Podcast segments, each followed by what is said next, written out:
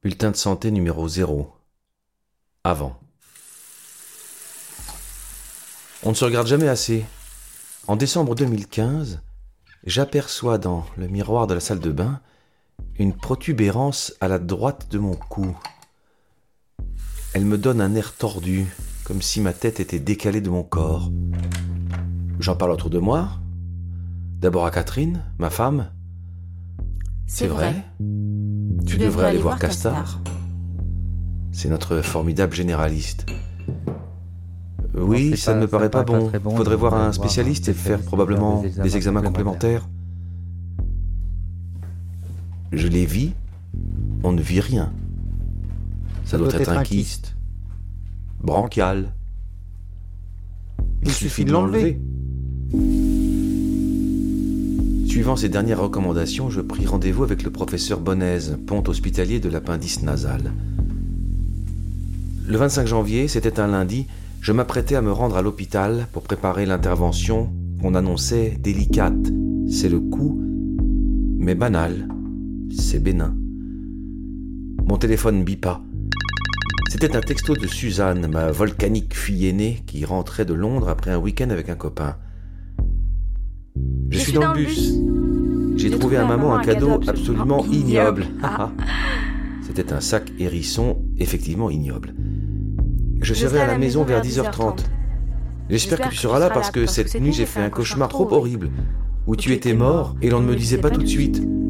Je me suis réveillé, j'étais trop triste, trop mal, en panique. Bref, tout ça pour dire que je l'aime trop mon papa d'amour, même si suivait une série de reproches gentiment formulés que je vous épargne.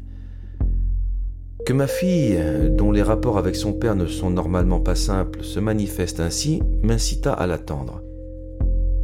Heureux de la voir en pleine forme, comme elle de me trouver vivant, je sautais sur mon scooter et partais déjeuner avec un vieil et cher ami dont les bureaux jouxtaient l'hôpital où officiait le ponte. Mon ami s'appelle Cimetière. C'est son nom. Et c'est vrai. Tout comme du message de ma fille, j'aurais pu y voir un présage. Mais non. Nous prîmes du vin et nous fumâmes des cigarettes en rigolant. Muni de mes radios, scanners, prises de sang et avis médicaux, je traversais confiant le hall majestueux de l'hôpital.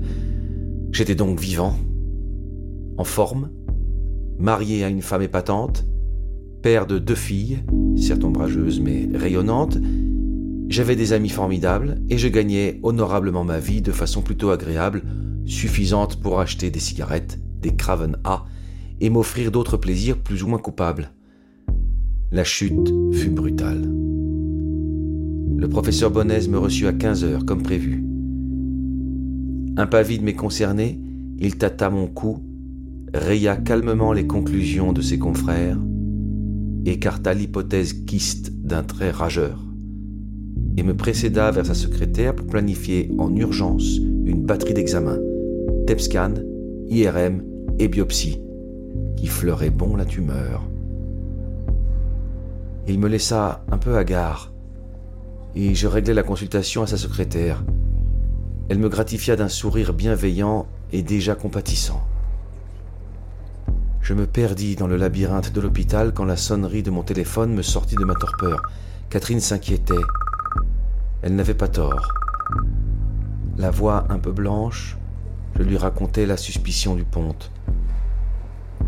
Notre conversation n'arrangea pas mon orientation dans les couloirs et j'arrivais au pavillon des cancéreux, ici nommé HDJ Oncologie. Ainsi, je connaîtrais le chemin. Je fis les examens, en urgence donc, y compris la biopsie qui nécessitait une courte hospitalisation. Devait m'annoncer les résultats le 20 février. La veille, je dînais avec une bande d'autres vieux copains pour éviter de les rappeler tous le lendemain et leur raconter la même histoire. Je leur promis de leur envoyer un mail. Ce fut le premier de mes bulletins de santé. Mes BDS.